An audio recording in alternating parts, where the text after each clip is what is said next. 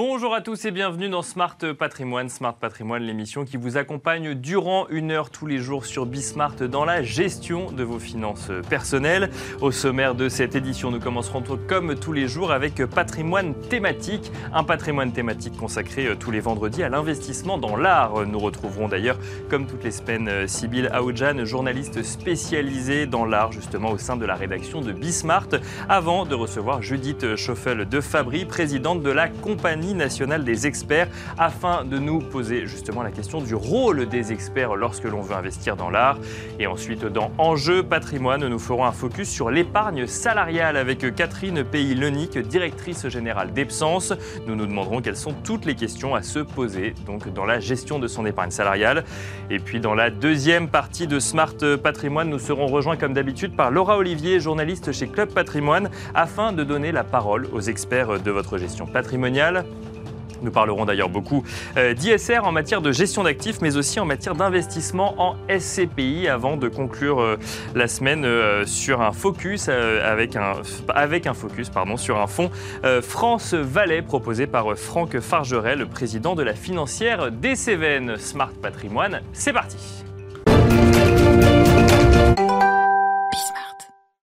Patrimoine thématique tous les vendredis, c'est consacré donc à l'investissement dans l'art. On a d'ailleurs appelé ça l'art euh, à la une. Et c'est avec Sybille Aoudjan, journaliste spécialisée dans le monde de l'art au sein de la rédaction de Bismart. Bonjour Sybille. Bonjour Nicolas. Et on commence avec euh, les actus. Donc qu'est-ce qui s'est passé cette semaine dans le monde de l'art, Sybille Alors forcément, cette semaine, c'était le grand retour d'Art Basel, habituellement organisé en juin. La foire s'est donc euh, organisée cette année en septembre à cause de la Covid. C'est la plus grande foire d'art moderne et d'art contemporain au monde, avec des œuvres allant de 1945 à nos jours.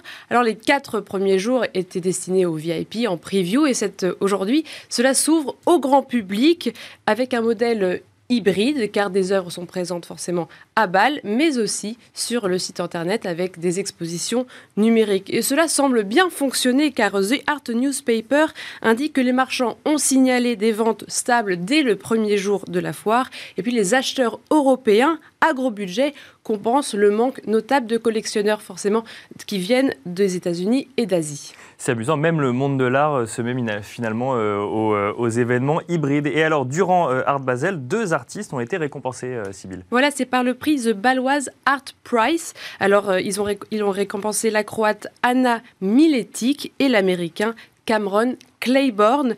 Anna Militic travaille surtout le textile, qui est euh, une matière plutôt en vogue euh, en ce moment. C'était d'ailleurs assez présent à Art Paris il y a deux semaines.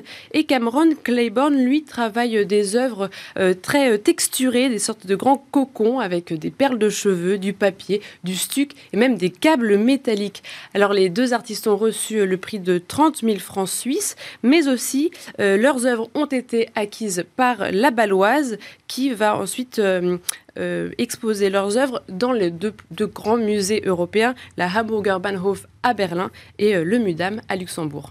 Et alors dans l'art à la une, Sybille, vous aimez bien également mettre en avant les, nouveaux espaces hein, qui s'ouvrent à Paris et l'une des plus grandes maisons de vente en ouvre un de plus à Paris finalement. Voilà, c'est Bonhams qui en fait réhabilite ses bureaux français en salle de vente, toujours rue de la Paix. Ils ont ouvert hier, mais la première vente aura lieu le 7 octobre. Ce sera une vente d'antiquité qui s'intitule De Luxor à Rome, voyage d'un passionné. Elle sera euh, organisée au marteau de Catherine Yesch, directrice de Bonhams France. Euh, l'espace sert aussi de salle d'exposition pour les principales salles de vente qui sont présentes dans le monde entier. Bonhams est présent à Londres, New York, Los Angeles, Hong Kong, Sydney et désormais à Paris. Et alors, vous nous parliez tout à l'heure d'un événement hybride avec le côté physique ou le côté digital. on va rester dans le, dans le numérique avec euh, bah, du coup de nouvelles entreprises qui permettent d'accéder à l'art différemment grâce au numérique, justement, Sybille.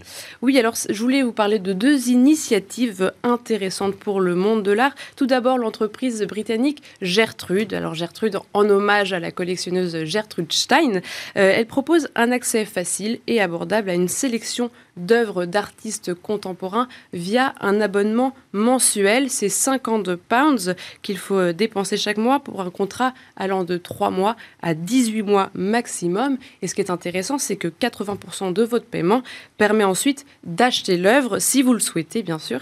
Les œuvres vont de 2000 pounds à 12 000 pounds. Donc cette initiative permet de démocratiser l'art, mais aussi euh, permet de subvenir, d'aider les artistes à construire et maintenir leur carrière parce que 30 pounds chaque mois reviennent à l'artiste qui euh, donne son œuvre en location. Ça veut dire que sur euh, les 100% qu'on paye, 80% ensuite donnent droit à un crédit pour les dépenser sur une œuvre qu'on pourrait trouver sur le site, c'est ça? Voilà, ils seront réutilisés pour, euh, pour pouvoir acheter l'œuvre. Et alors, il y a une autre entreprise, donc une autre initiative dont vous vouliez nous parler, qui est également britannique. Tout à fait, elle s'appelle Artistate. Elle est fondée par des galeristes et des avocats. Elle permet de fournir des conseils en succession. Donc, elle rédige des contrats types euh, qui, de collaboration euh, pour les, les, grandes familles euh, de grands artistes parce qu'ils ont, ils ont surtout ils ont surtout trouvé qu'il fallait particulièrement sauvegarder la réputation et l'image des artistes qui n'étaient pas assez considérés dans les contrats de succession. Alors bien sûr, euh, cette semaine, Picasso a fait l'actualité car neuf œuvres de Picasso ont été cédées à la France par sa fille Maya via une dation. Mhm. Alors Artistate a particulièrement fait l'étude de cas car Pablo Picasso est décédé en 1973, a laissé derrière lui 45 000 œuvres d'art et bien sûr euh, des nombreux biens immobiliers. L'absence de testament a amené les sept héritiers à en rentrer dans un litige euh, qui leur a coûté énormément de temps et d'argent, 6 ans, 60 réunions et 30 millions de dollars en frais juridiques pour parvenir à un règlement. On imagine un véritable casse-tête. 45 000 œuvres d'art, c'est énorme. C'est énorme. Merci beaucoup, euh, Sybille Aoudjan, pour euh, l'art euh, à la une. Donc, les actualités du monde de l'art cette semaine. Et on enchaîne à présent avec un sujet bah, qui vous touche particulièrement quand vous souhaitez investir dans le monde de l'art. C'est bah, à qui faire confiance et comment trouver un prix. Il y a des experts pour cela qui vont déjà déterminer si une œuvre, si une œuvre appartient réellement ou si elle a réellement été réalisée par l'artiste en question. Et ensuite, pour savoir combien elle coûte, mais il y a également d'autres choses qu'on va regarder. On va en parler avec Judith Chauffel de Fabry, euh, présidente de la Compagnie nationale des experts. Bonjour Judith Chauffel de Fabry. Bienvenue euh, sur ce plateau. Première question très rapide. Euh, pourquoi une Compagnie nationale des experts? C'est vrai qu'on a l'habitude de penser que l'expert est toujours indépendant, qu'il travaille seul. Là, ils se réunissent au sein d'une compagnie. Euh, c'est nécessaire pour avoir plus de poids et être plus professionnel entre nous. Quand on est, enfin, le statut d'expert, ça n'existe pas, on n'est pas protégé, donc on a créé des compagnies pour que nous-mêmes on ait plus de, de poids. Autoproclamé, on n'en a pas. D'accord. Quand vous dites que, euh, que, vous, enfin, vous parlez, vous parlez d'autoproclamer, vous dites que euh, vous n'êtes pas protégé, ça veut dire quoi? Ça le veut dire qu'il y a pas tout le monde peut être expert. Tout le monde peut être expert. D'accord. C'est pas, il a pas, on fait pas des études d'expert pour ensuite être expert ah, Picasso, par exemple. Non. Alors comment justement alors euh, bah, vous différencier et montrer que vous avez une expertise qui est importante à apporter à une œuvre d'art bah, Justement, euh, en étant euh, affilié à une compagnie, mais avant ça, il faut de l'expérience, euh, un travail sur Picasso par exemple, pendant au moins une dizaine d'années avec des choses qui font référence. Et là, on va pouvoir rentrer dans une des quatre compagnies principales qui, qui ont du poids et qui sont reconnues. Donc vous êtes sélectionné par la compagnie? Vous, vous postulez et vous êtes accepté ou pas. Si, je comprends bien, ça veut dire que c'est euh, la reconnaissance des autres experts qui va vous conférer cette légitimité en tant qu'expert. Des, autres experts ou des musées ou de ce qu'on a pu faire. Ce euh, c'est pas que les études, c'est effectivement euh, l'expérience qu'on a acquise et la compétence surtout. Un travail de, longue haleine. Oui. Et donc en ce moment, le Salon international du livre rare et de l'objet d'art a lieu. et vous vouliez proposer un label justement pour vous donner un peu plus de poids? Alors, euh, ça, c'est quelque chose qu'on essaye d'élaborer avec les quatre principales euh, compagnies d'experts qui sont la CEA, la, CNE, la CNES et la FNEPSA. D'accord, donc quatre, quatre, organisations finalement qui regroupent des experts avec des spécificités différentes. On est 548, euh, on a tous, il y a beaucoup de libraires parce que le livre est un multiple et après il y a toutes sortes d'antiquités et on est regroupé dans différentes, dans les quatre principales. Après. Euh, Ce label, du coup, c'est qu'est-ce que vous allez mettre ah, derrière Le label, le label, c'est né euh, un petit peu avant le, la Covid et ça s'est vraiment accéléré avec la Covid, avec les ventes qui sont faites online surtout et sans expert, donc qui ne protègent pas le collectionneur, parfois novice pendant la Covid, parce qu'ils ont été achetés des choses et ils n'avaient aucune expérience. Et, pour ceux qui connaissent moins, parce qu'il y a des, collectionneurs qui connaissent très bien. Donc ce label serait euh, élaboré afin de garantir, euh, avec des garanties supplémentaires, euh, pour défendre le collectionneur. Donc ce serait, par exemple, sur chaque... Et commun, et commun à nos quatre compagnies, mais c'est pas pour ça que toutes les expertises seraient labellisées. D'accord, mais ça veut dire que euh, au moins, euh, quand on aurait un livre, donc là on prend l'exemple du livre ancien qui serait vendu en ligne, mm. si jamais il y a le label en question, donc le label, euh, il a un nom ce label ou pas forcément? Pas encore. Pas encore. Mais si jamais il y a le label en question, ça voudrait dire que les experts sont d'accord pour dire que ce livre a bien la filiation il avec est garanti, expertisé avec une expertise, avec un poids supplémentaire. D'accord. Ok, donc ça, et donc en fait, on en revient à cette idée de confiance quand on achète une œuvre. Et là, décuplé avec le fait qu'on peut acheter en ligne, en fait, c'est pour euh, contrebalancer quoi Des arnaques qui auraient eu lieu en ligne quand on achetait euh, des, livres anciens? euh, Pas que des pas livres, hein, d'accord. Hein. et bah, il y a eu beaucoup d'arnaques durant la Covid euh, lorsqu'on achetait en ligne Il y a eu beaucoup de ventes en ligne, par exemple entre décembre 2020 et février 2021. Sur 50 ventes sur Interenchère, 29 étaient faites sans expert. D'accord. Et ça voulait dire que c'était 29 arnaques ou c'était 29 sans expert mais, avec garantie. D'accord. Et il faut savoir ce qu'on fait. Et ça veut dire quoi? Ça veut dire que c'était des, successions ou autres qui euh, Non, pas forcément. Euh, c'est de tout, du tout venant, des du gens tout qui venant, mettent en vente. Euh. Et à votre avis, pourquoi? Parce que oui, vous m'aviez donné les chiffres. Deux tiers des ventes sur le premier, premier trimestre se sont faites sans expert. Mm. Et à votre avis, pourquoi? Est-ce que c'est juste parce qu'il y a des frais en plus à chaque fois? Alors déjà parce que pendant la Covid, on ne pouvait pas venir voir les objets, les, les, regarder, parce que ça allait plus vite. Euh, parce qu'ils faisaient des, ventes euh, un petit peu à la, chaîne pour essayer de faire du chiffre, pour pallier aux, visiteurs euh, sur Drouot, par exemple. Mais avant la, Covid, est-ce que c'était... Ça a commencé, mais je pense que le, grand départ, c'est eBay, et ça a pris petit à petit. Et après d'autres sites de vente en ligne comme ça, mais où on n'est pas garanti non plus. Après, si on paye des, petites sommes pour certains euh, euh, au lieu de, de, toutes petites. L'arnaque, elle est petite, oui. mais bout à bout, ça fait des sous. Donc si demain euh, je vois sur Internet qu'on a retrouvé un livre signé par Picasso où il aurait fait un dessin dessus dans un grenier et que ça aurait été donné à ma grand-mère, finalement, il faut que je fasse attention s'il n'y a pas le label qui expertise, s'il n'y a pas le label qui vient certifier une expertise? Alors oui, tout à fait. Mais je pense que de toute façon, il faut aller voir visuellement et se déplacer et parler et consulter plusieurs avis. Et venir peut-être avec un expert pour le coup, qui pourra ah, certifier si ça vient ou non de. Un ou deux, d'accord. Oui, effectivement, bien sûr, en tant qu'affaire, mais pour en avoir trois sous la main. Mais euh, mais il y en a, il y en a beaucoup. Sur, hein. euh, sur Internet, on voit qu'il y a plusieurs cabinets d'expertise qui proposent de faire des expertises via euh, numérique. Est-ce que ça, c'est quelque chose justement dont il faut nous, à la, nous, à la, à la CNE, on ne fait pas d'expertise sur photo. Il faut voir euh, l'objet, c'est en trois dimensions. On ne voit pas tous les angles, on ne voit pas les usures, on ne voit pas la vraie couleur. On ne peut pas savoir euh, si une signature est la bonne sur un tableau. On ne voit pas vraiment l'arrière. Euh, c'est biaisé par l'écran. Mm. Donc il faut voir en réalité la pièce. Mais on peut faire des ventes en ligne avec un expert qui aurait déjà avalisé toute la vente. Hein. Euh, mais il y a beaucoup trop oui, de ventes bah, les ventes aux enchères font ça pour le coup. Les, maisons de vente aux enchères, elles, il y a toutes. pas toutes, d'accord. Les 29 sur 50, elles n'avaient pas d'experts. Et c'était des maisons de vente aux enchères, c'était pas des particuliers. Non, non, c'était sur Interenchères. D'accord. Mais si, si euh, un particulier ou un, ou un galeriste ne se tourne pas vers un expert, est-ce que c'est à cause des frais engendrés ou ce serait juste par euh, manque de pédagogie? Alors je pense que c'est par manque d'information. Je pense que le grand public n'est pas forcément au courant toujours de notre euh, existence même.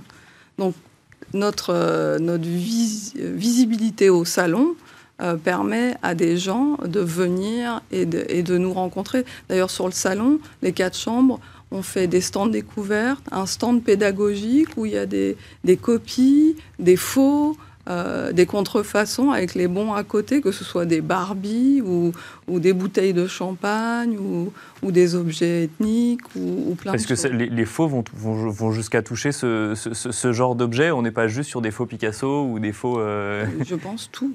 Euh, tout ce ouais. que je viens de vous citer, c'est ce que j'ai vu dans les vitrines hier. D'accord, ok. Il y a même des fausses Barbies. Oui. Mais parce qu'on peut acheter des Barbies comme des œuvres d'art pour le coup? Alors. Bah, Ou comme des objets faut... d'art, vu que c'est l'objet de, de, de, On va dire c'est que tout est collectionnable. D'accord. Et il oui, faut laisser comprends. le temps au temps. C'est-à-dire que ouais. les figurines, enfin les enfants qui avaient des cartes Pokémon, euh, elles deviennent aussi rares et ils les revendent sur Internet. Euh, Est-ce que ça en fait une antiquité? Je ne sais pas, mais ça donne une valeur en tout cas. Bien avec sûr. Le temps, ouais. la et donc il faut des experts. Voilà. Est-ce que vous avez un processus pour euh, expertiser une œuvre? Bon, j'imagine que c'est très différent entre une Barbie et un, un Picasso, mais euh, est-ce qu'il y a euh, voilà une, une rigueur euh, est propre pour euh, Il faut faire le maximum de recherche et se donner les moyens euh, de l'expertise. Mais par exemple, je pense que le plus parlant, euh, c'est les fiches que font les libraires où ils, ils, doivent vérifier entièrement les ouvrages et ça s'appelle collationner. Chez nous, ça s'appelle pas du tout comme ça. Donc vérifier que l'ouvrage est complet. Sinon, la valeur n'est pas du tout, du tout, du tout la même. Si, parce que parfois, les, les, gens découpent les livres pour faire une gravure et la faire encadrer.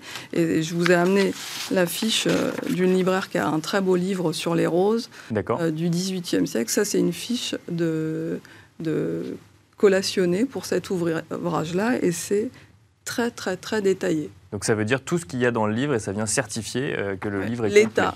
L'état du livre, d'accord. Parce que comme ce sont des multiples les, les livres, il peut manquer, il faut vérifier oui. s'il y a 702 pages, qu'il y a bien 702 pages, bien sûr. l'état des pages, qu'il y a tous les les, les, les illustrations, euh, que tout est complet. Et vous parliez, vous parliez de valeur. Est-ce que c'est l'expert qui donne une valeur à l'objet? On donne une échelle de valeur. Il y a une échelle haute et une échelle basse, évidemment, et au milieu.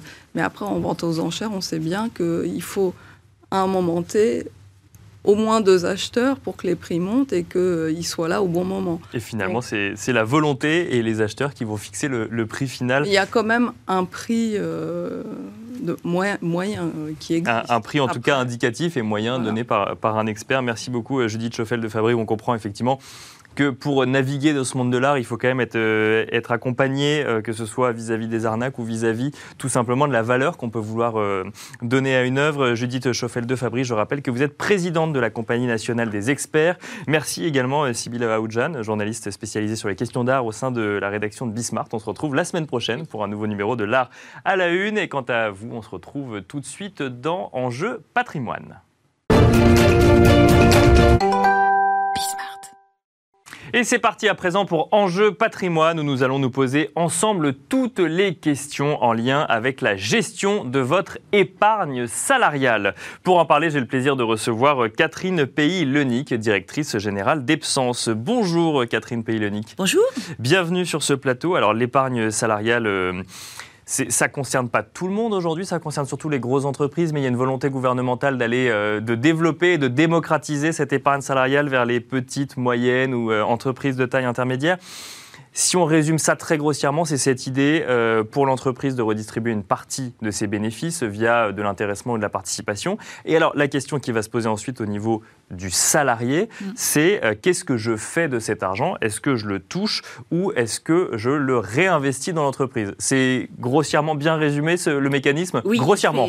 oui, oui, grossièrement, tout à fait. Alors, euh, je, re, je, rebondis juste sur votre euh, première phrase, à savoir mmh. qu'effectivement, les pouvoirs publics, grâce notamment à deux ambassadeurs qui ont sillonné un, un peu toutes les régions de France, euh, ont la volonté que les PME, les TPE également mettent en place ce partage de la Bien valeur sûr, euh, que permet l'épargne salariale. Donc, au-delà des très grandes entreprises et des ETI, qui effectivement sont quasiment toutes dotées aujourd'hui d'un dispositif d'épargne oui. salariale. Parce que c'est obligatoire, passer Ouais. à un certain nombre de salariés. Voilà, Ouais. exactement. L'objectif, c'est maintenant que les TPE, euh, les PME, avec notamment l'abandon euh, du forfait social, donc de charges qui Bien sûr. pesaient sur les entreprises, donc euh, de moins de 50 salariés pour toutes et de moins de 250 salariés pour les versements d'intéressement depuis le 1er janvier 2019. Donc tout ça, c'est gratuit pour les entreprises. C'est une pression forte, effectivement, à faire ce partage de la valeur au niveau collectif. Donc, je reviens à votre question. Euh, un épargnant, bah, s'il a besoin de cet argent, effectivement, il peut en disposer. Bien Donc, sûr, disposer de sa participation et ou de son intéressement au moment où la prime est versée, généralement d'ailleurs abondée par l'employeur. D'accord. Ce qui fait donc euh, une épargne euh, d'autant plus importante. Même, quand- même, même lorsqu'elle est versée, du coup? Eh Bien sûr, la- l'employeur choisit très généralement d'abonder euh, la participation et l'intéressement, de faire un abondement unilatéral D'accord. qui peut être tout à fait significatif. Alors, et une supplémentaire. C'est un don en quelque sorte de l'employeur. abondement, c'est qu'on va multiplier. euh, Bah, on va euh, donner de l'argent en plus D'accord. euh, de, euh, de, des versements que, que fera le- le- l'épargnant. D'accord, Donc Ça, c'est tout à fait positif. Après, on a besoin de son argent. Eh bien, évidemment, on peut en disposer. Oui, alors c'est ça. C'est juste que, pardon, il faut revenir là-dessus. Quand on parle d'abondement, c'est quand on a le choix entre toucher la prime et donc en fait, elle nous est versée au même titre qu'un salaire. Absolument. Là, on a. euh, Euh, mettons là, on mettons est que la prime soit. si Voilà. euh, on Alors on va parler de ce premier cas d'abord. C'est qu'on touche, mettons, 100 euros. Oui. On est, en plus, on est fiscalisé au même titre que. C'est comme un revenu. C'est comme un revenu. D'accord. Et on le touche et voilà, ça nous fait une petite prime sur, Voilà, sur notre salaire. voilà, tout à fait. Deuxième possibilité, je réinvestis dans l'entreprise et c'est là où l'abondement rentre en compte, c'est ça pas, non, c'est pas un réinvestissement. Quand on dit on réinvestit dans l'entreprise, c'est si vous avez des, des plans d'actionnariat salarié qui effectivement se sont multipliés dans les grandes entreprises, où vous donc vous investissez dans ce qu'on appelle euh, un terme un peu barbare, un fonds commun placement multi-entreprise. D'accord. Enfin, entreprise, pardon, dans l'actionnariat salarié, donc dans la valeur, euh, dans l'action de l'entreprise, D'accord. qui soit est cotée en bourse, soit ne l'est pas, D'accord. et dont la valeur a été euh, Définie, bien calculée à dire d'experts. Bien sûr. oui, oui. Donc ça, c'est Donc l'entreprise a une valeur que l'entreprise met en investit, place. d'accord. Mais il y a aussi beaucoup, beaucoup encore d'entreprises qui n'ont pas ce ces plans d'actionnariat salarié, mais qui proposent ce qu'on appelle donc des fonds communs de placement multi-entreprises.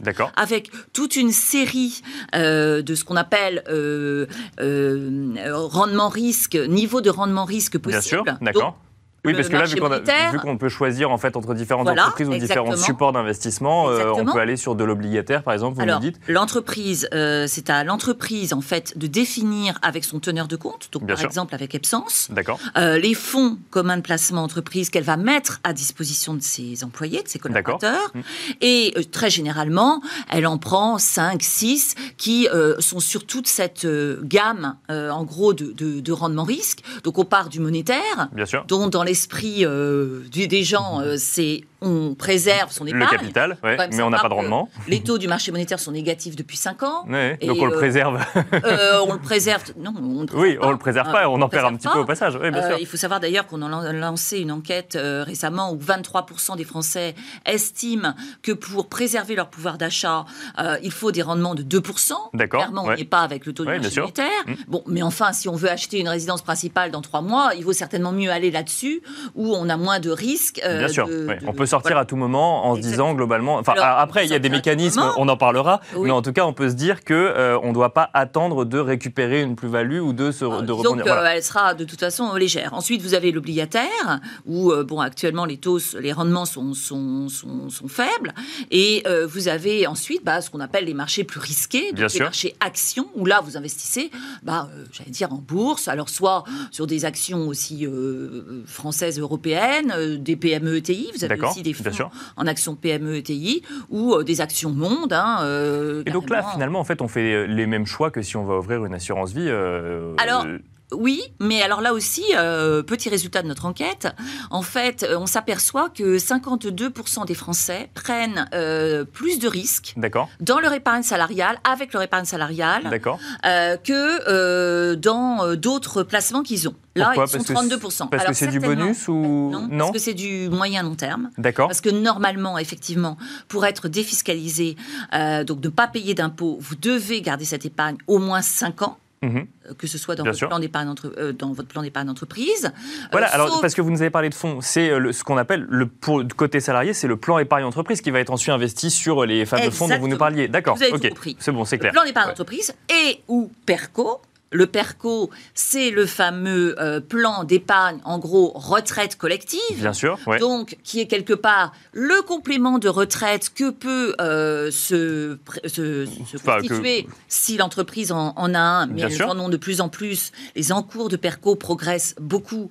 Euh, que donc, le salarié peut se constituer parce qu'on sait bien tous que le revenu de remplacement à la retraite, avec la retraite de base et la retraite complémentaire, ça va pas. On est de moins en moins miser dessus quand même. Voilà. Donc cette retraite, ce, ce PERCO est débloquable à la retraite. D'accord. Et depuis la loi Pacte aussi au moment euh, de l'achat d'une résidence principale si on le souhaite. Donc euh, c'est pas totalement bloqué. C'est le seul moment si, si, on veut le débloquer euh, avant la retraite. Deux ou trois on imagine qu'il y a des gros moments de vie comme. Bah, les gros moments de vie, c'est plutôt sur votre plan d'épargne entreprise. D'accord. Là, vous avez un troisième enfant, vous avez des équipements à faire. Un mariage ou autre, ça peut. Voilà. un divorce plutôt. Il y a des événements heureux et des événements moins. Et ils sont tous les deux pris en compte, effectivement. Voilà, mais ils sont pris en compte. Donc euh, vous avez euh, donc des, cas qui sont euh, régulés, hein, réglementés pour le plan d'épargne d'entreprise et pour le PERCO. Mais le PERCO, clairement, c'est pour la retraite. Et alors, ce qu'il ne faut pas non plus oublier, c'est que quand des entreprises ont des comptes épargne-temps, Bien sûr. Vous savez, vous ne pouvez pas prendre tous vos congés, vous en mettez dans votre compte épargne-temps.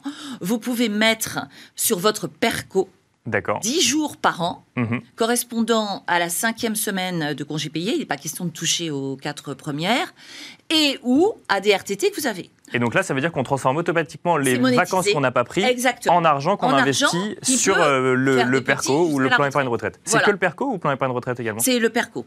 Uniquement le PERCO, d'accord. Voilà. Et donc là, vu qu'on est sur des horizons de placement beaucoup plus longs, puisque évidemment on attend la retraite ou alors le, plan épargne euh, entreprise, on peut pas en sortir quand on veut, donc ça reste du moyen terme au minimum. Exactement. Là, les gens du coup prennent plus de risques dans l'investissement. Ils en prennent plus, euh, toutes choses égales par ailleurs. Hein, 52% prennent plus de risques ça ne veut pas dire, ils prennent des risques quand même modérés. Après, tout va dépendre aussi de votre profil. Si euh, dans la vie, vous êtes quelqu'un d'un naturel très prudent, hum, il est rare que... Euh, d'un coup d'un seul, vous vous mettiez euh, sur les, actifs les plus risqués. En revanche, donc tout dépend de vos projets, de votre profil. Mhm. C'est un, j'allais dire, une savante combinaison des deux qui doit vous permettre euh, de définir votre allocation euh, de placement. Enfin, je pense que c'est comme ça qu'il faut réfléchir. rapidement, on nous, vous nous avez parlé de la, fiscalité. Si je touche, je reviens au schéma initial, j'ai cette fameuse euh, prime. Si je la touche directement, donc j'ai une fiscalité dessus. Si je la réinvestis, donc ou si je la place, on va plutôt dire si je la place. Oui. là, il n'y a pas de fiscalité dessus puisqu'elle n'est pas, ça n'est pas un salaire. D'accord. Non, non, non, tout à fait vous n'avez pas d'impôt euh, qui sera euh, euh, à payer sur cette, sur et, cette épargne. Et lorsque j'achète une résidence principale et que du coup j'ai la possibilité de faire sortir cet argent-là De la même façon, c'est de la même façon. C'est un cas de, déblocage anticipé. Donc il n'y a pas de fiscalité Non plus. Non plus. Euh, et alors, euh, ce fameux abondement dont vous nous parliez. Alors cet abondement, donc. Là, c'est selon les entreprises. D'accord, c'est pas quelque chose de généralisé. Non, non, c'est pas généralisé. Ceci peut expliquer aussi, quand vous avez de l'abondement, que vous soyez moins euh, préoccupé par votre rendement. D'accord. Donc, du coup, que vous preniez plus de risques. Parce que quelque part, vous vous dites, eh bien, mon employeur, de toute façon, il a mis de l'argent, donc c'est un petit. Oui, il y a un petit effet de levier qui peut potentiellement. ça, peut, ça peut jouer. et certaines entreprises, d'ailleurs, nous disent que l'abondement, euh, c'est quelque chose évidemment de très positif, hein, euh, qu'attendent beaucoup euh, les salariés, mais qui peut avoir quelque part ce, petit biais qui fait que bah, du coup le salarié ne réfléchit pas trop à la destination de ses placements. Et alors pour conclure, Catherine Paylonique, très rapidement, Epsens suit ces sujets-là de très près et vous avez publié une étude, je crois, il n'y a pas longtemps, qui montre que l'épargne salariale une majorité de Français connaît, mais alors le mécanisme en détail, là c'est beaucoup plus compliqué. Exactement. Et d'où le fait que, et c'est ce qu'on essaye de faire, et c'est pour ça que bah, je me suis levé tôt euh, ce matin, pour venir nous euh, voir. Il faut faire beaucoup de pédagogie. Donc euh, vis-à-vis, j'allais dire, euh, de, des, DRH, hein, des, personnes qui sont nos interlocuteurs directs, Bien sûr. mais également aider ceux-ci dans l'information, dans la communication qu'ils donnent à leurs salariés. Bien sûr. Parce, qu'un DRH, il a plein de sujets à traiter. C'est pas le tout que le mécanisme soit là, il faut ensuite qu'il soit utilisé. Voilà, tout à fait. Donc il faut euh, bah, lui préparer euh, des, des, ce qu'on appelle des foires aux questions, en quelque sorte, qui va pouvoir soit gérer lui-même, soit qu'on l'aide à, à, mener. on l'accompagne aussi sur, sur ses sites pour répondre aussi aux questions euh, des collaborateurs. Merci beaucoup euh, Catherine Paylonic. C'est beaucoup plus clair du coup euh, tout de suite ces, mécanismes d'épargne salariale. Je rappelle que vous êtes directrice générale d'Epsens. Quant à vous, je vous propose de nous retrouver tout de suite dans la deuxième partie de Smart Patrimoine.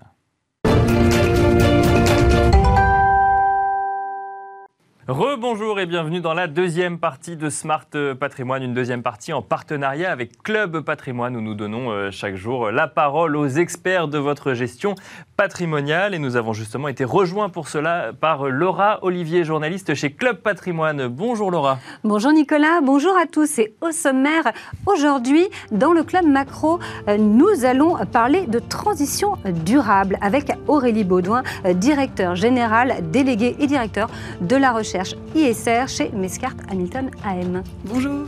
Et l'ISR, c'est un sujet qui euh, nous animera toujours dans le Club Action, mais euh, cette fois-ci, on en parlera via le prisme des SCPI. Euh, L'ISR a-t-il sa place dans ce placement? Nous en parlerons avec Romain Calbert, directeur des partenariats chez Atlante Voisin. Et dans le Club Expert, nous retrouverons Franck Fargerel, président de la financière des Cévennes, qui nous dira quel fonds il a choisi cette semaine. On se retrouve tout de suite donc dans le Club Macro.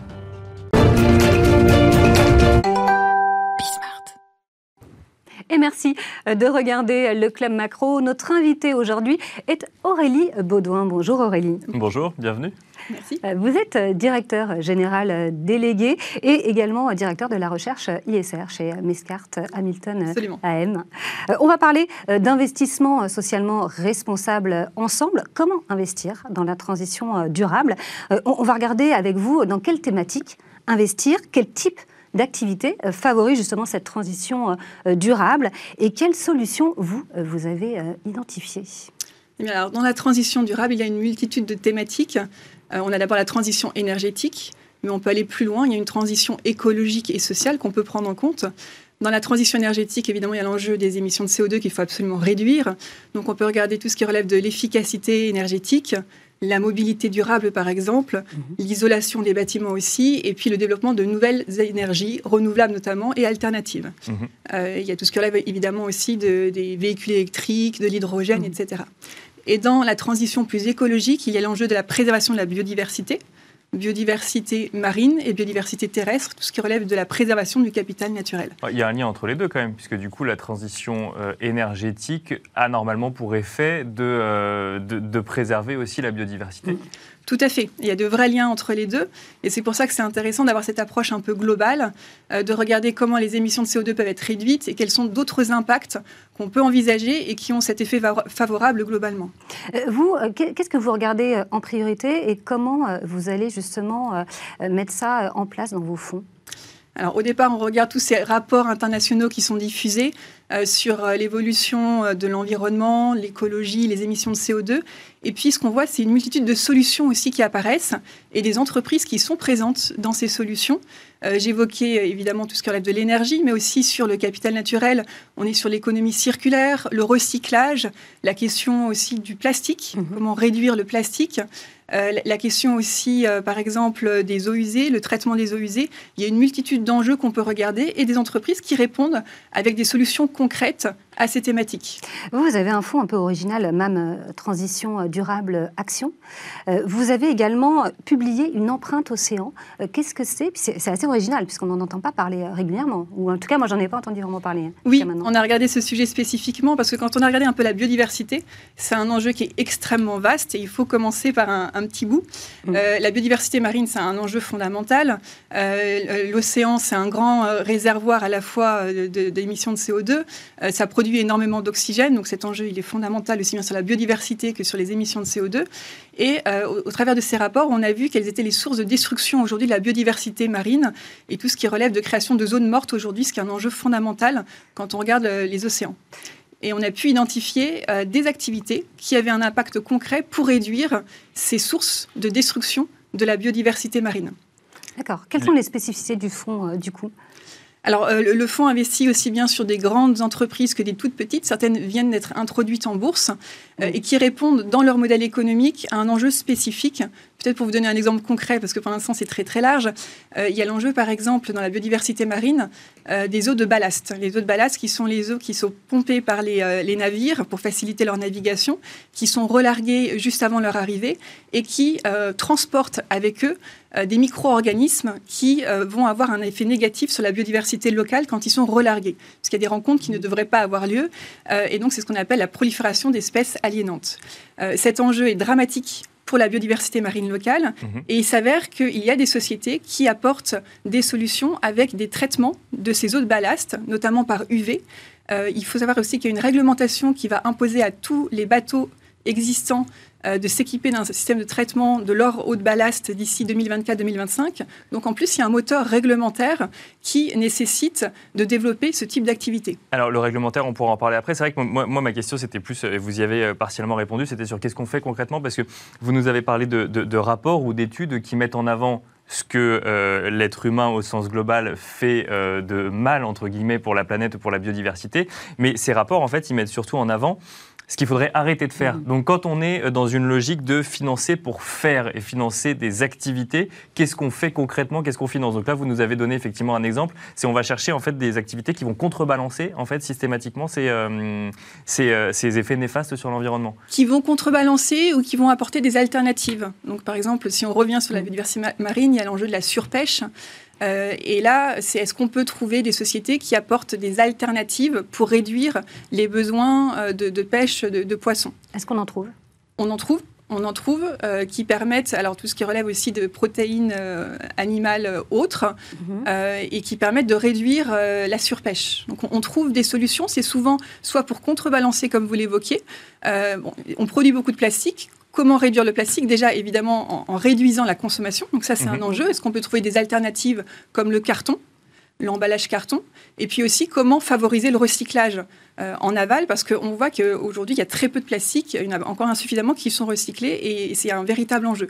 Et là aussi, on trouve des entreprises, par exemple, qui produisent des enzymes euh, qui permettent de recycler le plastique. Euh, du coup, c'est un fonds Best in Universe? Oui, et l'exclusion. On, recherche effectivement davantage euh, d'impact in fine et on essaye de mesurer cette contribution positive des entreprises au travers notamment de l'empreinte océan où l'objectif à chaque fois quand on fait des empreintes, c'est d'identifier l'indicateur chiffré qui apporte un élément concret sur le bénéfice positif apporté par l'entreprise. Quel type d'investisseur ça va intéresser? Aujourd'hui Parce qu'on sait que de plus en plus d'investisseurs vraiment regardent euh, les critères ESG, parlent d'investissement socialement responsable beaucoup d'investisseurs. Euh, ça peut être des particuliers, des familles qui sont intéressées par ces sujets, et notamment on parle beaucoup de la jeune génération qui euh, challenge beaucoup sur ces sujets-là, et puis des institutionnels qui euh, aujourd'hui doivent aller de plus en plus sur ce type de thématique, quand ce sont des mutuelles, des caisses de retraite qui pour certaines ont mis en place une raison d'être, qui ont une mission, c'est fondamental pour eux d'aller vers ce type d'investissement. On va retrouver des performances équivalentes à des fonds non non ISR? Oui, oui, oui. Euh, les performances sont en général équivalentes. Ça va dépendre des moments. Mais souvent, ce sont des fonds aussi qui sont davantage résilients euh, et qui euh, captent ces opportunités qui ne sont pas forcément vues dans un radar classique, mhm. mais qui vont être amenées à se développer. alors, comment on explique que les performances soient équivalentes si, par exemple, on va développer des enzymes qui recyclent des plastiques ou qui vont retraiter des eaux de ballast, puisqu'il y, y, a des modèles économiques qui ne sont pas forcément existants encore aujourd'hui sur ces exemples précis il commence à être existant. D'accord. Et de par les nouvelles réglementations, il y a une vraie appétence. Il y a de nouveaux marchés qui se créent et des sociétés qui, qui euh, créent leur part de marché sur ces thématiques-là. Donc il y a des perspectives aussi dans les prochaines années qui sont extrêmement intéressantes. Et alors la réglementation, vous en parlez, euh, de, enfin c'est en fil rouge hein, depuis, euh, depuis, le, depuis le début de cette interview, parce que euh, elle va se durcir aujourd'hui sur tous ces sujets-là, notamment en Europe, avec la prochaine échéance qui est en 2022 et qui va pousser encore plus finalement entreprises et financiers à respecter ces, ces critères ESG.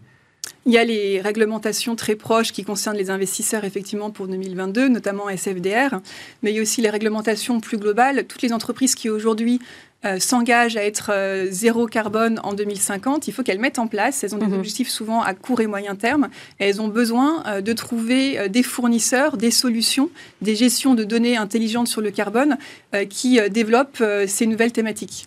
D'accord. Et comment on va investir justement dans la transition durable demain? Parce que là, euh, aujourd'hui, euh, on a une petite idée, mais dans, je sais pas, 10 ans, 20 ans. Alors c'est compliqué de répondre à cette question. Quels seront les enjeux dans 10 ans, 20 ans aussi? Ce qu'on voit en tout cas, c'est qu'il y a une énorme innovation sur ces thématiques. On voit apparaître aujourd'hui des entreprises qu'on n'envisageait pas il y a quelques années. Donc euh, il y a cette émulation qui permet, notamment au travers des entreprises qui sont actuellement introduites en bourse, d'aller toujours plus loin sur cette thématique et de trouver de nouvelles solutions. Quand on parle de mobilité durable, on voit que c'est un enjeu fondamental. Il y, a, il y a beaucoup de développement. J'évoquais l'hydrogène, les batteries électriques, donc la question des semi-conducteurs. Euh, tout ça se développe extrêmement vite vite et je pense qu'il y a encore de, belles choses qui peuvent arriver dans l'avenir sur ces thématiques. Est-ce que, alors c'est une question un peu plus générale hein, que la stratégie de, de, de Mescart Hamilton, mais là aujourd'hui on parle de financer des alternatives. Est-ce qu'on pourrait aussi envisager d'arrêter de financer des choses polluantes?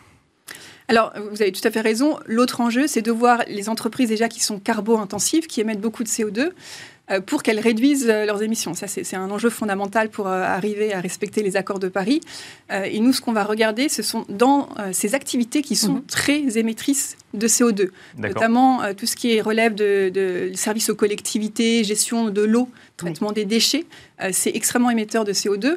On en a besoin pour autant. Bien sûr. et donc, ce qu'il faut voir, c'est comment les entreprises de ce secteur, évidemment tout ce qui relève de l'énergie aussi fossile, vont mettre en place des objectifs de réduction des émissions de CO2, notamment d'évolution de leur mix énergétique, pour les accompagner dans cette réduction, pour être alignés avec les accords de Paris. D'accord, donc plutôt de dire euh, vous êtes un bon ou un mauvais élève, c'est euh, comment est-ce que vous devenez un bon élève finalement? Voilà. Parce Quels que sont les si vous voulez des financements, comment est-ce que vous devenez un bon élève quoi? Euh, Comment vous serez dans, dans, 10 ans, dans 20 ans par rapport à cette thématique? Quelles sont vos perspectives d'émissions de CO2 dans, dans 10 ans? Mmh. Et est-ce que c'est aligné avec cette trajectoire qui permet de ne pas trop augmenter le réchauffement climatique? Merci beaucoup Aurélie Baudouin d'avoir été avec nous. Je rappelle que vous êtes directeur général délégué et directeur de la recherche ISR chez Mescart Merci. On se retrouve tout de suite dans le Club Action. Et c'est parti à présent pour euh, le Club Action. Le Club Action où on va parler d'ISR tout de suite, mais euh, dans, un autre, euh, dans une autre thématique d'investissement, on va en parler dans les SCPI. L'ISR a-t-il sa place dans ce placement? Nous en parlons avec Romain Calbert, directeur des partenariats chez Atlante Voisins. Bonjour Romain Calbert. Bonjour. Bienvenue sur ce plateau. Alors c'est vrai que l'ISR, on en parle souvent quand il s'agit de financer des entreprises. On se pose la question de savoir si on va financer les mauvais élèves et au contraire si on ne va pas financer les, plutôt les bons élèves ou trouver de nouvelles alternatives, on en parlait juste avant. Quand on parle de SCPI, on parle d'immobilier, on parle de pierre-papier, c'est moins évident. Pour autant, le secteur s'y met quand même lui aussi. Il y a un label euh, ISR Immobilier d'ailleurs qui est, sorti euh, il n'y a pas longtemps. Mais alors concrètement, d'abord, avant de rentrer un petit peu dans le détail, euh, chez Atlante Voisin, comment vous envisagez ou comment vous faites déjà de l'ISR via la SCPI alors, déjà, ce qui est intéressant de rappeler, hein, c'est que c'est un label qui est relativement récent hein, sur les SCPI. Finalement, c'est vrai que l'ISR, on connaissait sur les, sur les fonds, euh, on connaissait moins sur les SR, mais c'est parce qu'il n'existait pas encore. Il existe depuis environ deux ans maintenant. Et finalement, pour, pour nous, un château de voisins, il y a eu tout un travail euh, sur les actifs, en fait, sur les actifs et avec nos locataires. Il faut savoir que sur notre SCPI phare épargne pierre, on a plus de 500 locataires, donc il a fallu faire remonter des informations, avoir accès à des informations, bah, justement pour pouvoir mesurer euh, les actifs et ensuite donner une trajectoire. Mhm. sur ces mêmes actifs. Et alors concrètement, qu'est-ce que ça, ces informations qu'il fallait faire remonter, qu'est-ce que ça change quand on, quand on est gérant de SCPI Si on veut faire de l'ISR, on va regarder quoi? Qu'est-ce qu'on va faire Qu'est-ce qu'on va ne plus faire Qu'est-ce qu'on va faire en plus Qu'est-ce qu'on change dans sa stratégie Alors, je pense qu'il y, a un élément à, quand même à, rappeler par rapport au, label ISR sur les SCPI, c'est que ça concerne une SCPI, euh, la labellisation ISR ne concernerait pas qu'une SCPI qui aurait des actifs neufs ou extrêmement récents. D'ailleurs, c'est là tout l'enjeu finalement, c'est cet enjeu de non-artificialisation des sols. Et finalement, c'est travailler sur l'existant. Il faut savoir que le renouvellement du parc immobilier en France, c'est de l'ordre de, 1% environ. Donc mhm. finalement, c'est travailler sur l'existant. Sur la rénovation pour, pour faire améliorer la performance énergétique favoriser la mobilité douce dans les actifs. D'accord. Tout ça pour donner une trajectoire davantage vertueuse euh, aux actifs qu'on possède. Donc on travaille sur la performance énergétique de son parc immobilier, par exemple. tout à fait, entre autres, exactement. Euh, comment on fait du coup quand on a un immeuble qui ne va pas correspondre Alors je pense à votre vaisseau amiral, euh, épargne pierre, donc qui est donc labellisé, ISR, enfin l'ISR immobilier, bien entendu. à ce, moment-là, on a un actif, par exemple, qui ne correspond pas, à la, qui n'a pas une bonne, une bonne note. Est-ce qu'on le vend? Qu'est-ce qu'on en fait de cet actif-là? Alors non, pas du tout. Justement, on va travailler. Hein, il va rentrer dans la, classification best in progress. Hein. il faut savoir, il y a des actifs qu'on va considérer best in class. Best in class Finalement, on ne les touche pas. Hein. L'objectif, c'est de, maintenir leur performance énergétique. En revanche, pour les autres, les best in progress, bah, c'est leur donner une trajectoire pour dans, l'objectif de les améliorer, d'améliorer leur performance énergétique. Donc non, justement, c'est se mettre en place des actions, favoriser la mobilité douce. ça peut être euh, c'est des choses très, très pratiques, hein, mais mettre en place un local à vélo pour favoriser la mobilité douce, mettre en place des, des bornes de recharge électrique, ce genre de, choses va tout simplement pour améliorer à la fois l'actif et donc le confort du locataire. D'accord, donc en fait on sort de l'immeuble, mais on va sur favoriser les usages en fait des habitants de l'immeuble. Aussi également aussi. Et épargne pierre, ça existe depuis combien de temps? Donc là, en fait, je rappelle, vous avez trois fonds. Là, on fait un focus plus sur épargne pierre puisque c'est celui qui a le label ISR. Euh, du coup, épargne pierre est antérieur au, au, fait d'avoir reçu le label ISR. Ça existe depuis combien de temps? Tout à fait. En fait, Atlant Voisin, nous on gère des SCPI depuis 1968 et épargne pierre, elle existe depuis 2013. Donc en effet, on a on avait acheté des, des actifs antérieurement à la labellisation, euh, à l'existence du label ISR. Et alors, quand on, a le, quand on obtient le label ISR, ça veut dire que ça y est, on est ISO vis-à-vis de toutes les normes ISR ou ça montre qu'on a fait la démarche mais que tous les immeubles ne sont pas encore euh, arrivés au stade où le label ISR voudrait nous emmener? Non, ça veut dire qu'on a fait ce, travail sur nos actifs, en fait, de remonter d'informations, parce que c'est tout l'enjeu finalement. C'est l'information, le sujet. Exactement, c'est voir d'où on part et là où on va arriver finalement. C'est la trajectoire qu'on va pouvoir donner. Mais pour ça, il faut avoir accès à l'information. Et c'est un vrai enjeu parce que finalement, euh, bah, nous, il y, a une, il y, a une autre partie prenante, c'est le locataire. Donc, mhm. Le locataire nous donne ces informations hein, sur quoi, par exemple Est-ce qu'il a du double vitrage ou est-ce qu'il consomme, est-ce qu'il souhaite que son appartement a plutôt une note énergétique A plutôt que G C'est ça, ça? Et aussi son niveau de consommation. Mais des, des, informations vraiment bah, qu'il va falloir aller chercher, contacter le locataire les locataires ne sont pas forcément euh, enclins hein, initialement à donner ces informations. Donc c'est aussi ce qui est intéressant, c'est que finalement ça va favoriser le contact avec nos locataires, nos locataires qui sont également nos clients hein, dans, le, dans, le, cas d'une SCPI. Mais, l'État n'aurait pas mis en place une, base de données justement pour récupérer euh, ces, pour les, justement ces, consommations énergétiques des locataires et des propriétaires? Aujourd'hui, hein, nous, dans le, cadre de la labellisation ISR, hein, ça a été un travail de 18 mois et ça a vraiment été un contact direct avec les, euh, locataires. D'accord. Euh, autre chose, c'est avec les SCPI euh, labellisées, aujourd'hui, on sait qu'elles sont toutes, a priori, best in progress. Est-ce qu'elles pourraient devenir toutes best in class? Est-ce qu'elles pourraient devenir toutes best in class dans, ce cas-là, il faudrait acheter que des actifs qui ont déjà finalement une certification ISR, alors c'est un peu la difficulté. Il y en a hein. aujourd'hui Et c'est ce que vous évoquiez. Alors, pas à ma connaissance. D'accord. Pourquoi? C'est que finalement, le label ISR est relativement récent. Et donc, finalement, ce serait des actifs qu'on a achetés extrêmement euh, récemment et des actifs neufs ou récents. Et encore une fois, ça revient à l'objectif de la labellisation, c'est travailler sur le parc existant, qui représente encore une fois environ 99% du parc immobilier. Donc moi je reviens sur cette idée de si on travaille sur les usages du locataire, quand on est euh, opérateur de SCI, alors effectivement on peut mettre euh, un local à vélo, on peut mettre des bornes électriques, mais si même vous nous parliez derrière de, de, euh, de, de, récupérer cette information sur la consommation énergétique, donc en fait c'est la SCPI ne peut faire qu'une partie, finalement ça va dépendre du locataire. Bien sûr, bien sûr, mais c'est aussi, bien entendu, c'est nous on doit favoriser euh, l'usage de l'actif, finalement mettre le locataire dans les meilleures conditions, mais c'est aussi bah, un travail finalement de d'explication, de, d'évangélisation auprès de nos locataires. Euh, pourquoi aujourd'hui euh, vous vous lancez dans l'ISR en, SCPI Parce qu'on on sent quand même euh, au niveau des fonds qu'il y a une pression qui est certaine, réglementaire, mais aussi des épargnants. Dans la SCPI, c'est moins, moins identifié du coup le côté émission carbone ou le, côté respect de l'environnement de l'immobilier. pourquoi est-ce que vous, vous vous y lancez? Je pense principalement pour deux raisons. La, première, euh, alors c'est vrai que l'aspect ISR était méconnu dans la SCPI, mais on voit quand même que c'est une demande de, de, la part de plus en plus d'épargnants. D'accord. Donc, ils vous disent faites de l'ISR même dans l'immobilier. Exactement. Donc, vous avez un président aussi, euh, Jean-Christophe Antoine, qui a une conviction écologique qui est très très forte. Tout hein. à fait, tout à fait. Et il y a un deuxième aspect, c'est aussi, c'est finalement, c'est euh, rendre l'actif meilleur. Et en rendant l'actif meilleur, on lui donne plus de valeur potentiellement à la revente, mais potentiellement aussi euh, en cas de relocation, bah, ça Bien sûr. la possibilité finalement de relouer plus facilement l'actif. Euh, bah, il y a des, normes d'ailleurs énergétiques de plus en plus drastiques sur la location euh, d'actifs qui vont arriver. D'ailleurs, vous, vous êtes diversifié, donc vous êtes, faites aussi du particulier, vous faites tout type de tout, type d'immobilier. Alors non, nous c'est immobilier tertiaire, hein, donc bureau, commerce, bâtiment d'activité, entrepôt, et, vous aussi hôtellerie de plein air. Et vous êtes touché du coup par ces réglementations, ces passoires, passoires énergétiques également de la même manière? Alors oui, alors il faut faire un travail justement pour mesurer, euh, bah, mesurer les actifs et ça, suit finalement la labellisation ISR et c'est les emmener nos actifs, leur donner une bonne trajectoire, finalement une trajectoire davantage vertueuse.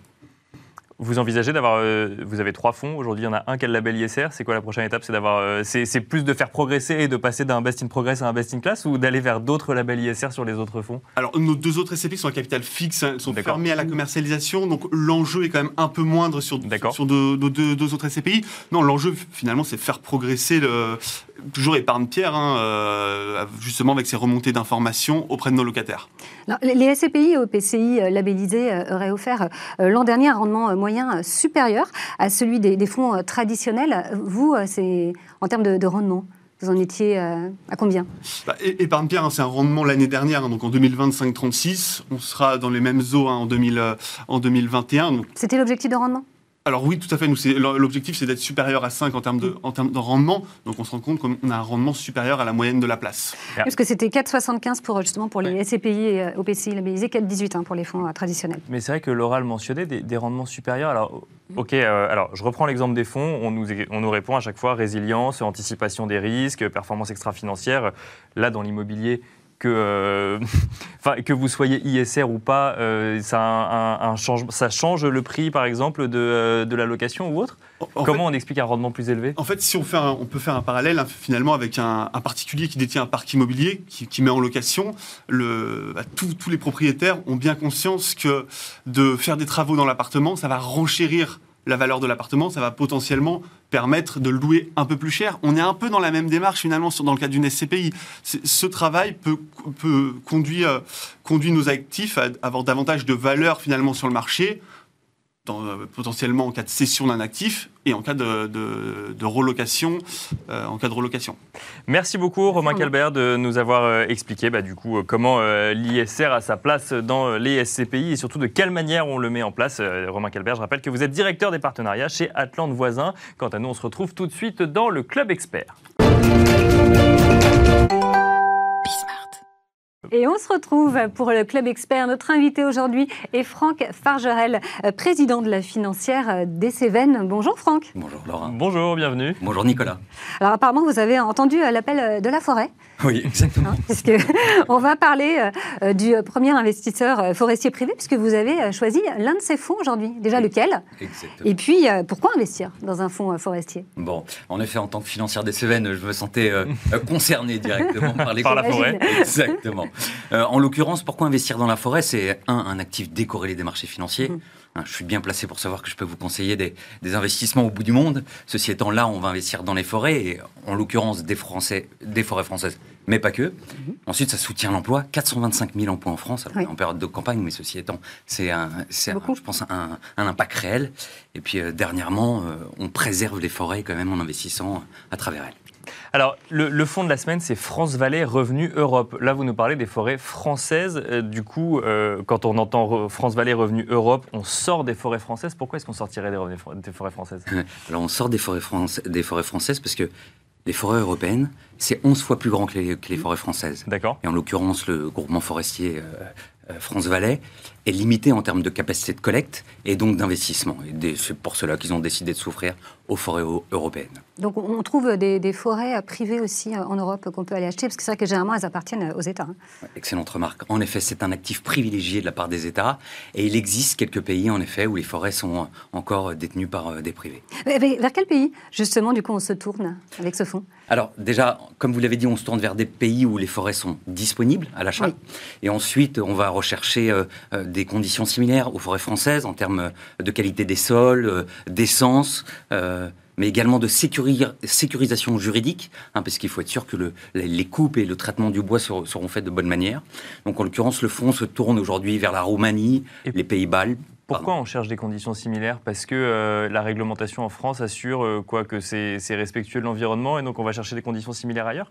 Bah, En fait, pas simplement pour le respect de l'environnement, on va rechercher des conditions juridiques qui vont permettre au fond de ne pas avoir de problème dans la gestion au quotidien des découpes et des et de distribution du bois, surtout ça. Parce que le but, c'est quand même de générer un peu de performance. Et justement, euh, comment est-ce que est-ce que c'est un placement rentable les forêts? Alors, si on s'arrête au TRI, non. Bon, bah merci beaucoup. c'est. Là. non, non. Concrètement, 1% qui est dû euh, principalement à la coupe du bois. Cependant, au même titre que les SCPI, euh, mon voisin d'Atlante est, passé juste avant, euh, qui ont une revalorisation des parts, c'est exactement le, même principe pour les forêts. Euh, l'hectare de bois est revalorisé, en l'occurrence, ça fait 20 ans qu'il est revalorisé de 3% par an. Donc si on fait un rapide calcul, 3% plus 1% de distribution, on est à peu près à 4% de, rendement. Avec toujours un petit facteur risque quand même. Alors, un petit facteur risque, mais pour, pour moi qui est beaucoup plus limité. Je dis petit parce que petit rendement, hein, donc euh, du coup c'est toujours un couple rendement-risque. Hein, c'est exactement, il y a un très, je pense un très bon parallèle euh, entre les deux. Est-ce qu'il y a d'autres avantages justement à investir dans ce fonds? Oui, alors malheureusement, contrairement à leur fonds euh, France Valais, il n'est pas éligible à l'abattement Molinchon, hein, qui permet 75% d'abattement euh, sur les droits de succession. Dans les forêts françaises, du coup. Dans les forêts françaises. Le GFI France Valais Patrimoine. Exactement, France Valais Patrimoine. Et là, euh, vous avez en revanche l'avantage de l'investissement IRPME, qui vous apporte 25% de réduction. Alors bien sûr, à condition de détenir les parts au moins 5 ans, mais valable pour 50 000 euros pour une personne seule, 100 000 euros pour un couple je vais finir avec un petit compte d'apothicaire. si on se dit 25% de réduction la première année, et qu'on tape sur 10 ans, qui est le délai moyen de détention. Donc ça fait 2,5 par an. 2,5 mhm. plus 1% de distribution avec la coupe de bois, plus 3% euh, avec euh, la revalorisation de l'hectare. On peut se dire qu'à 5,5%, avec la notion de risque, c'est un, un, excellent placement. c'est pas garanti, mais c'est en tout cas euh, l'idée que le calcul que vous vous en faites. Vous savez, la seule chose que je connais de garantie sur les marchés, c'est de pouvoir perdre de l'argent. C'est de pouvoir perdre de l'argent. ça, au moins, on est sûr que ça marche à chaque fois.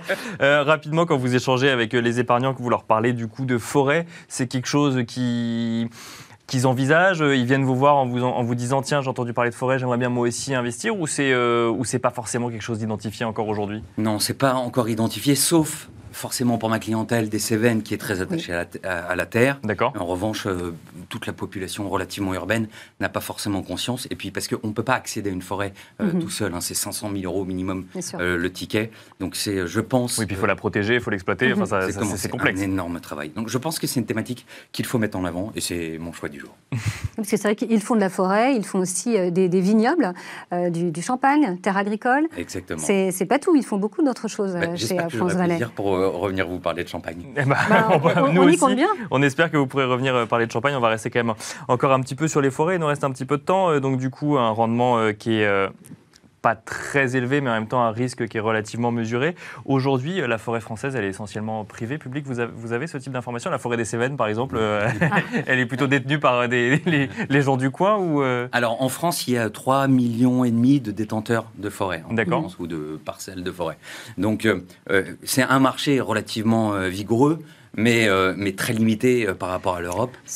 Des, forêts qui, pardon, excusez-moi, Ce sont des forêts qui résistent bien. Il y a pas de, on n'a pas d'incendie, ce type de choses. Euh Alors, en l'occurrence, ça fait peur. Et puis l'actualité récente. Euh, oui, oui, c'est vrai. Alors, les forêts du sud, en l'occurrence, sont celles qui sont principalement concernées. On entend rarement des, euh, des, incendies, dans les Ardennes. Je crois que France Valais n'investit pas du côté dans la région PACA, justement. Ils en ont deux, en fait. Ils, en ont deux, un peu dans une dans les Cévennes et un, peu plus. Donc, le risque incendie, en l'occurrence, ça fait également partie du cycle naturel du bois. Il hein, ne faut, pas l'oublier. Alors, il ne faut pas souhaiter hein, que toutes les forêts soient en, incendie, mais les incendies euh, existaient avant nous. Bien sûr. Et en, l'occurrence, le deuxième risque, ce sont euh, les tempêtes.